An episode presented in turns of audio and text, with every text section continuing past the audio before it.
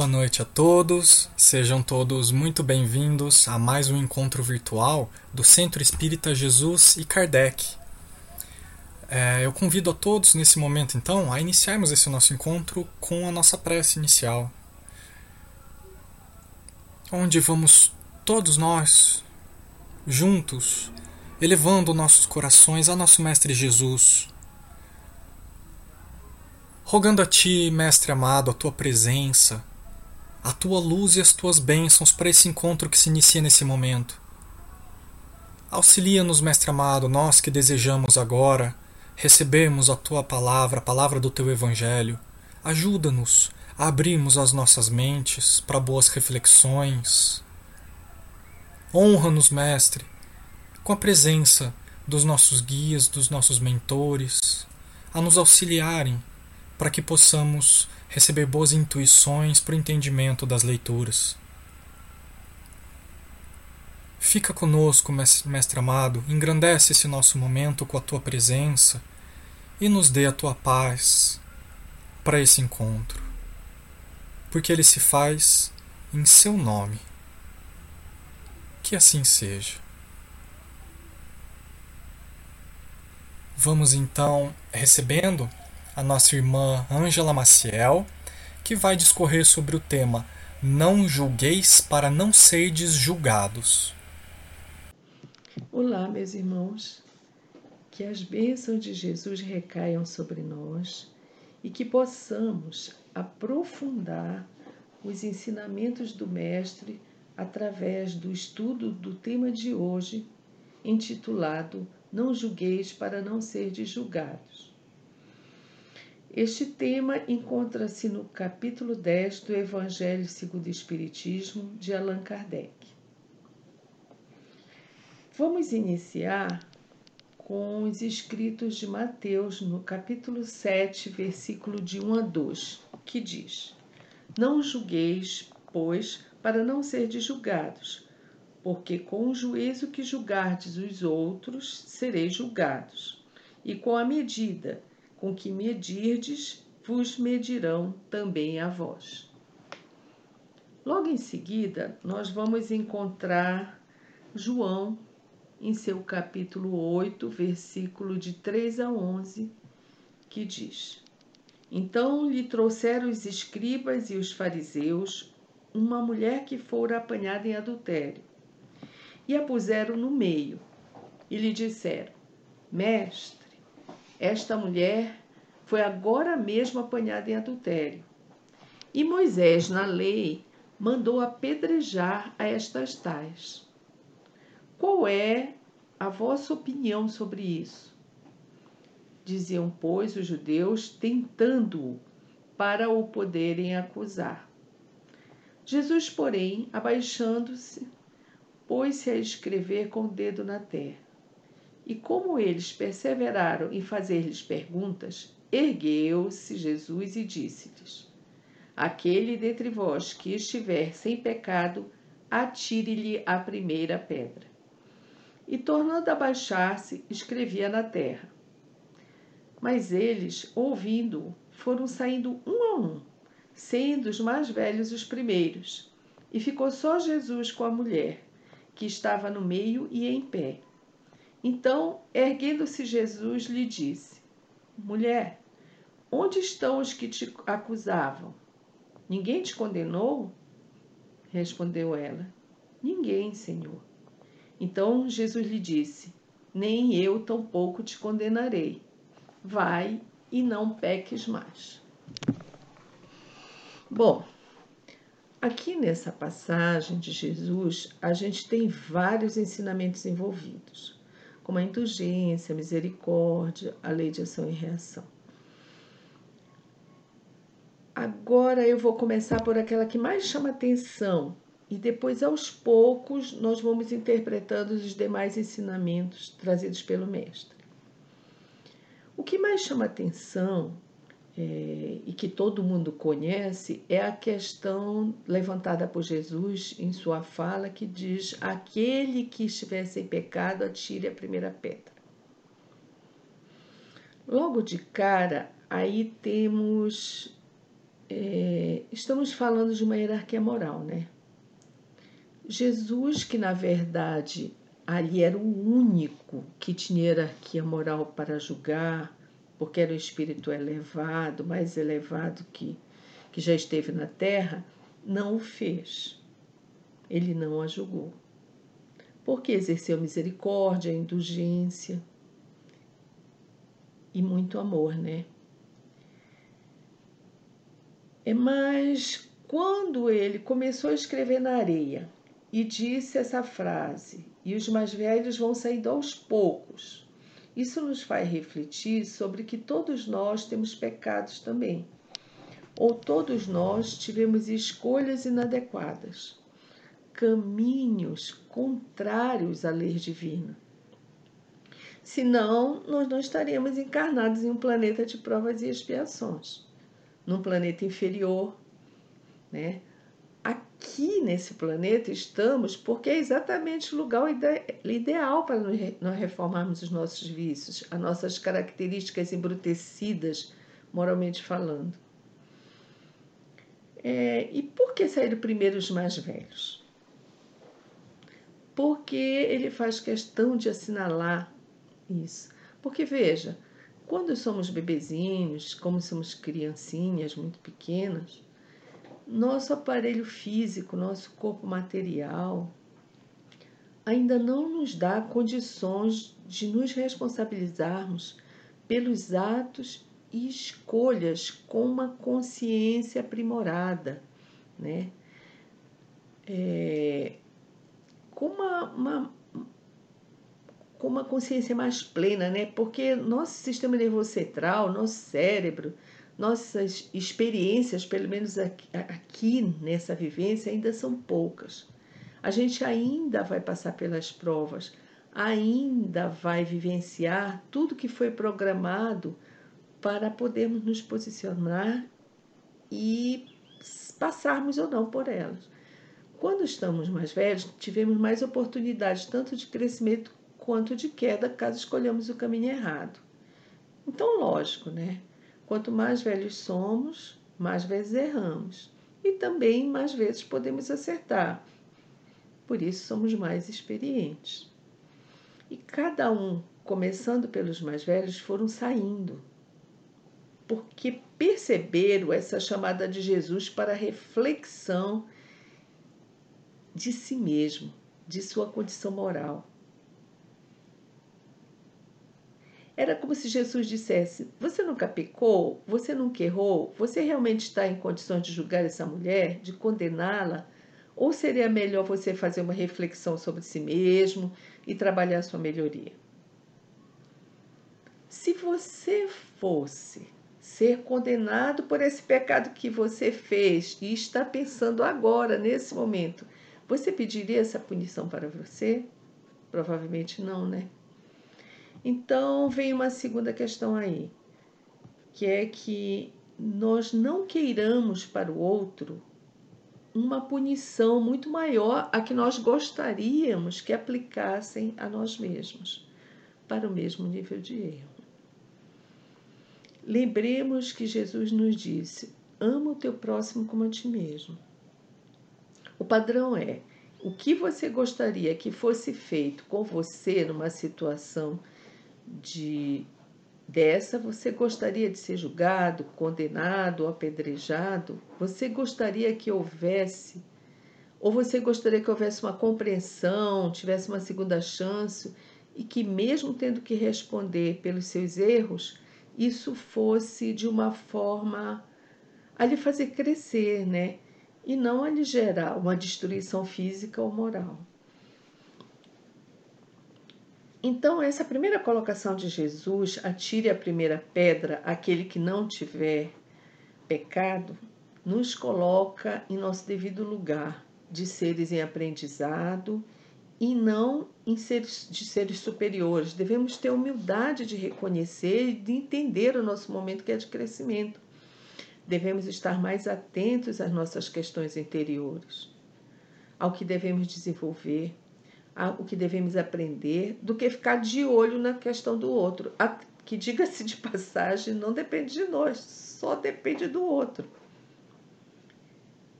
Aí eu lembro daquela outra passagem que diz é, que nós ficamos apontando o cisco ou o argueiro no olho alheio e não vimos a trave no nosso olho. Estamos assim, muito pior do que ele e não vemos, achamos que estamos ótimos. Em compensação, por qualquer coisinha nós condenamos o próximo. E como somos generosos com o nosso ego. em Pão Nosso, Emmanuel nos lembra, através da psicografia de Chico Xavier, no capítulo 85, intitulado E o adúltero? Que Jesus fez justiça, não permitindo que recaísse só sobre a mulher o delito, pois não existe adultério unilateral, né? Vamos combinar. Onde se ocultava aquele que atuou criminosamente segundo os costumes da época com a mulher? O papel do homem e da mulher se completam em tarefas específicas num trabalho único dentro do plano evolutivo da humanidade.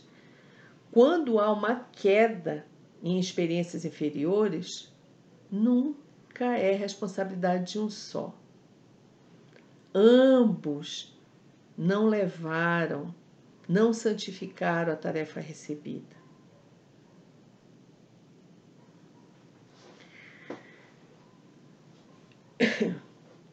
Eu quero levantar outra questão importante colocada por Jesus nessa passagem, que é ligada à lei de ação e reação. Em vários momentos ele citou isso. Ele falou quem fere com a espada, com a espada será ferida.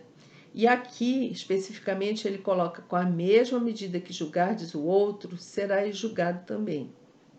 Ou a medida que perdoares, perdoares teu irmão, será essa medida que o Pai irá usar para perdoar os teus pecados também.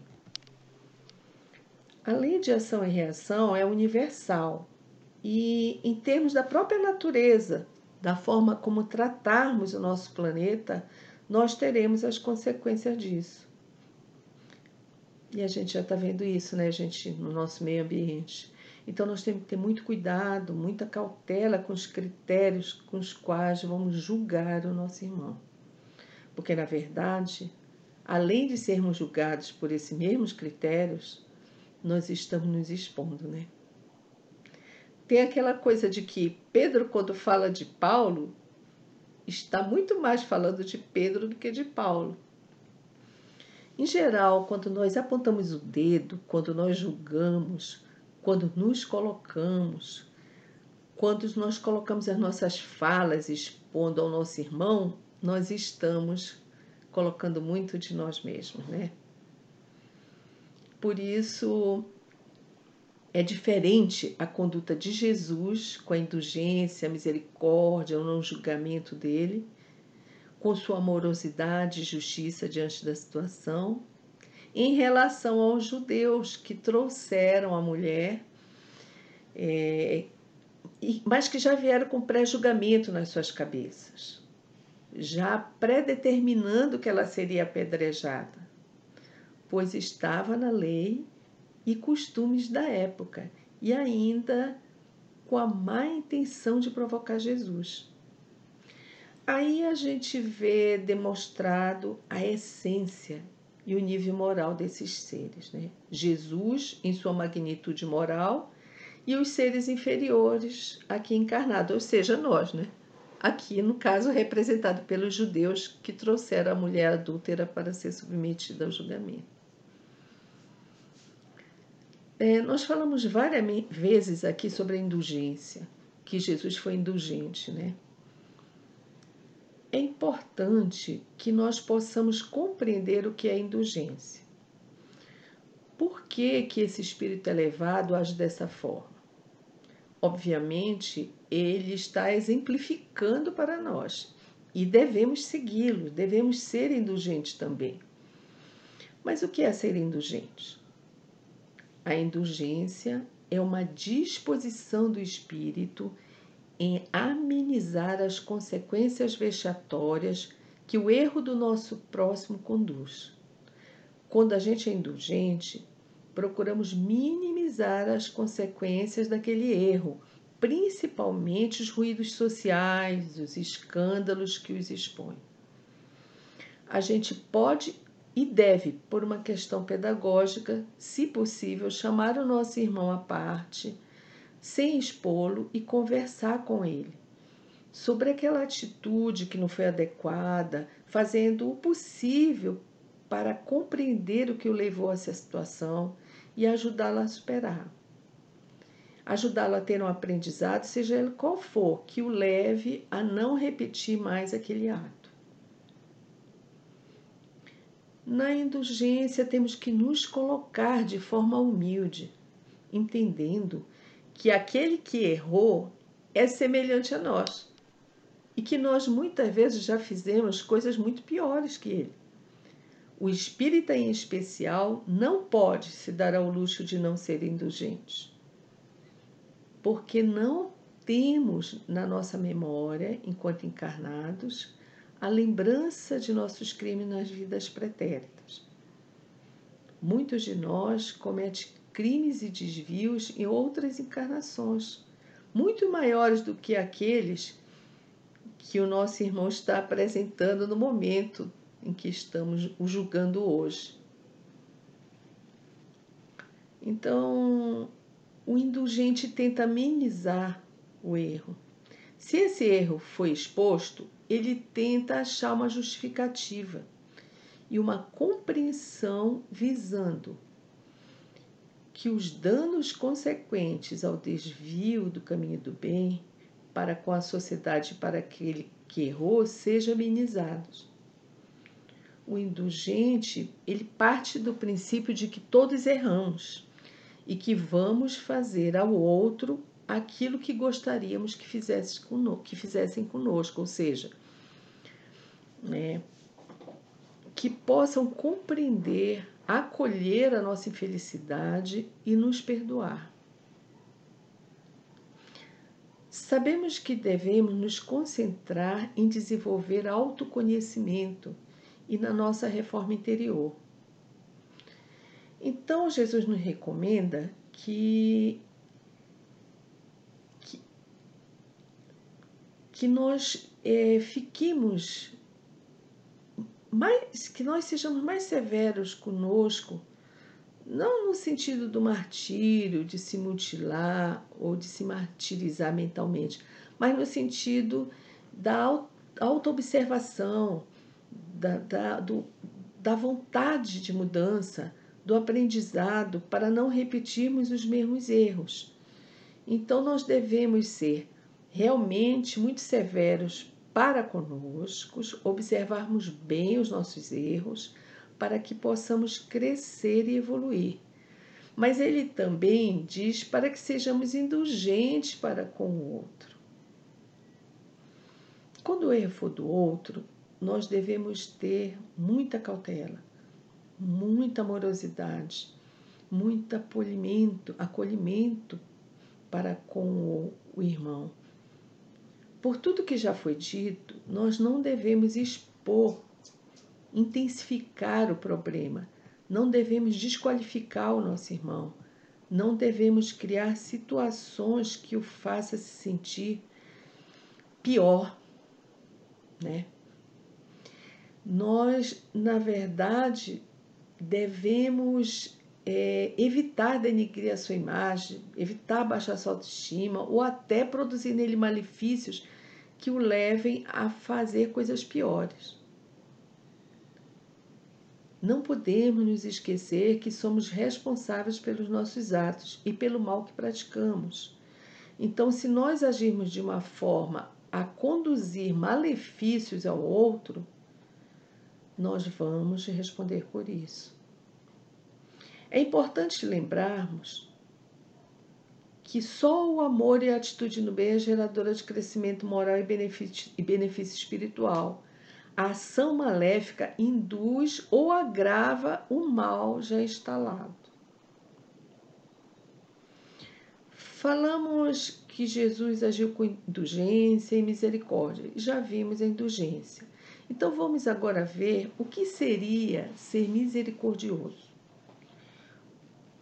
Por que Jesus disse: Bem-aventurados misericordiosos, porque eles alcançarão misericórdia?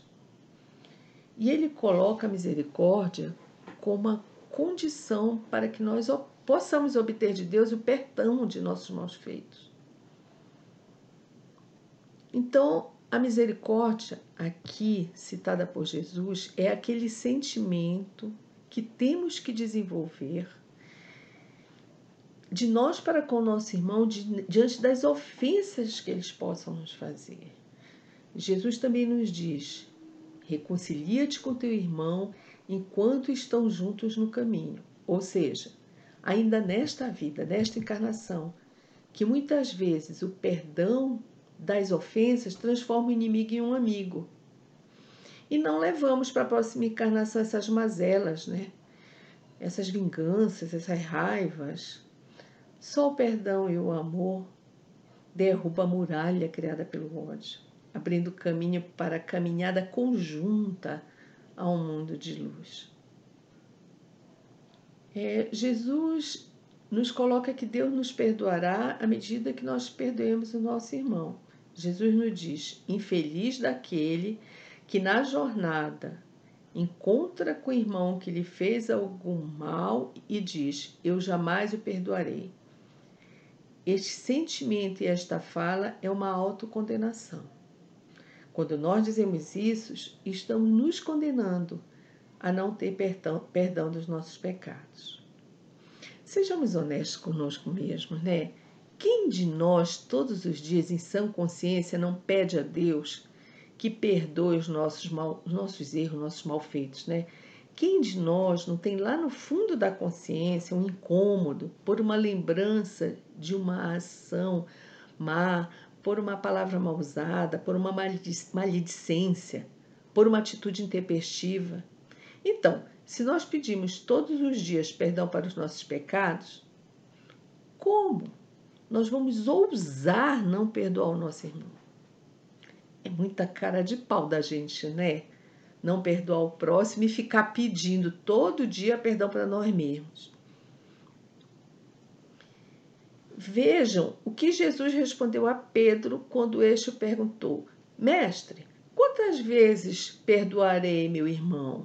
Sete vezes? E Jesus falou: Não sete vezes, Pedro, mas 70 vezes 7. Esta fala nos coloca que não há limites para o perdão, mesmo da mesma falta, mesmo que nosso irmão recaia, recaia e recaia. Nós temos a obrigação de nos esforçarmos, vencermos o nosso orgulho e perdoarmos. Por que ser misericordioso é tão importante? Porque nós vamos caminhar mais leves. Nós vamos garantir para nós a misericórdia, né? As nossas reiteradas quedas. Nós vamos entender que assim como nós precisamos do perdão para reiniciar o processo que nos libertará do mal, nosso irmão também carece do mesmo benefício. Deus não trata diferente nenhum dos seus filhos. Todos teremos novas oportunidades de recomeçar, apesar dos nossos erros. O que não significa que não, não vamos é, não resgatar nossas dívidas e que não vamos ter que ter o aprendizado, que não vamos ter que fazer as provas. Deus é tão misericordioso que Ele nos dá infinitas oportunidades, seja pelas seja pelas inúmeras reencarnações que ele nos, nos permite né, para o nosso aprimoramento, ou pela nossa capacidade de autossuperação. Imagina se Deus não nos desse uma segunda chance. Como nós íamos evoluir? Cairíamos na estagnação da condenação eterna, que não existe, né? pois é uma negação da lei do progresso. É muito importante que a gente entenda que a misericórdia, junto com a reencarnação, é o passaporte para a nossa evolução, pois nos trará novas oportunidades de crescimento, nos permitirá seguirmos a jornada evolutiva em aprendizado e resgatando as nossas dívidas, respondendo pelos nossos atos e pagando os nossos débitos até o último centio. A misericórdia é, é um ato de caridade elevadíssimo, ainda difícil na nossa condição moral, mas não é impossível. Para tal, nós devemos lutar contra o nosso orgulho, nos esforçarmos ao máximo para atingirmos o êxito. Depois de tudo que nós dissemos até aqui, que nós devemos ser indulgentes, amenizar as faltas do nosso irmão, ser misericordioso, perdoar infinitamente os erros do próximo, agir com caridade, com amor, não julgar para não sermos julgados né? É, alguém pode nos perguntar: então, nunca deveremos repreender o próximo?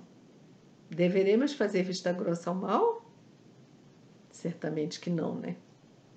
E acima de tudo, nós devemos lembrar que cada um de nós deve trabalhar pelo progresso de todos. Então, nós não podemos nos omitir ao mal porque ele obstrui o progresso e atrasa a evolução. Devemos trabalhar para que eliminemos o mal da terra, iniciando por retirá-lo de nosso coração.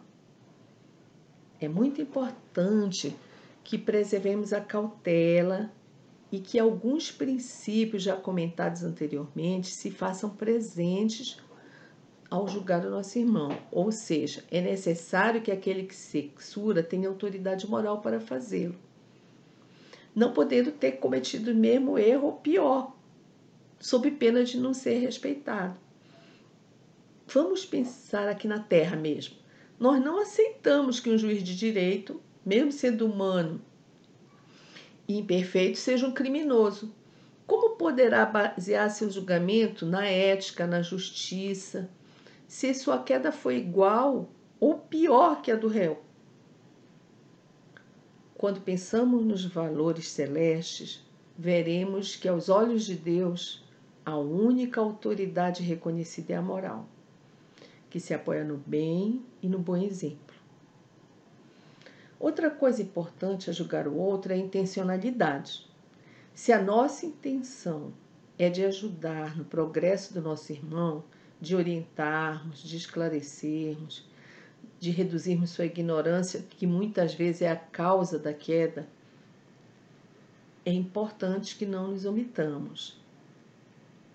Mas, se usamos de uma intenção para humilhar, para denigrir, para diminuir o outro, e muitas vezes tirar vantagem própria em cima disso, nossa atitude é reprovável pois estamos agindo no mal e seremos responsáveis por isso.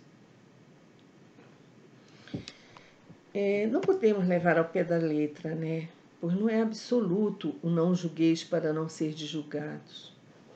Devemos lembrar que Jesus foi indulgente, misericordioso, mas por nenhum momento deixou de apontar que aquilo era um erro. Sempre alertou, alertou seus irmãos né, em dizendo vais e não peque mais. É como se ele amorosamente dissesse: sei que errastes, terás nova chance, um novo recomeço, mas não pequeis mais, porque sempre irás responder pelas tuas atitudes. Outra questão importante a ser considerada é se o erro do outro prejudica somente a ele ou a muitos. Se estamos conscientes que o erro de nosso irmão se volta só para ele, não devemos jamais revelá-lo.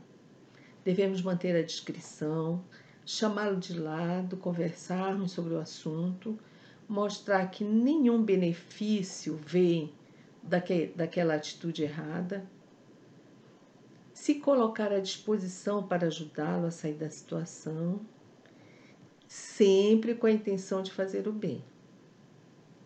Mas, se o erro do nosso irmão afetar a muitos irmãos, é nossa obrigação denunciá-lo, para que a queda de um seja a salvação de muitos. Nós nunca poderemos ser coniventes com o crime, pois nos tornaremos cúmplices, né? Então, acho que aqui Jesus deixou muito claro o nosso papel, né? Através do seu exemplo, que é de não ser conivente com o mal, mas ter, termos muito, muito cuidado, sermos muito caridosos para com o nosso irmão, quando diante de sua falha. E ele nos lembra é, sempre que nós também somos falíveis e que está nas nossas mãos fazer o bem, ou seja, não destruir o nosso irmão, não piorar a situação dele, mas sim ajudá-lo. É, é importante também lembrar a responsabilidade dos espíritas. Nós sabemos de tudo isso. Sabemos que temos vidas anteriores, né? Que no, essas vidas nos trazem os pesos dos malfeitos do pretérito, né?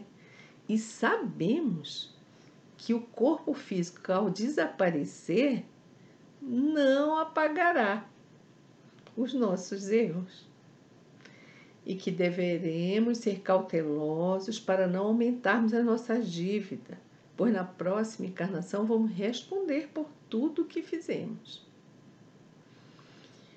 Então, meus irmãos, vamos ser misericordiosos, indulgentes e lembrar que através desses atos de caridade é que vamos melhorar a nós mesmos e a toda a humanidade. E era isso. Até a próxima. Agradecemos ao nossa irmã Ângela pela explanação dessa noite e vamos partindo para o encerramento do nosso encontro com mais um momento de prece. Nesse momento, então, agradecemos ao nosso Mestre querido pela oportunidade que tivemos de estarmos separando esse momento para o aprendizado, separando esse momento para recebermos as palavras do Teu Evangelho. Ajuda-nos, querido Mestre, a termos força e perseverança para seguirmos as Tuas palavras, seguirmos os Teus ensinamentos. Que nós possamos viver a Sua vida da maneira que fomos ensinados. Agradecemos também pelo concurso e pelo trabalho dos nossos guias e mentores que nos auxiliaram, nos protegeram nesse momento. Desejamos que na próxima semana possamos estar novamente reunidos em mais um momento de encontro e de palestra, e que, ao longo desse resto da nossa semana, possamos ser tocados pela tua luz e pela tua paz. Obrigado, Mestre.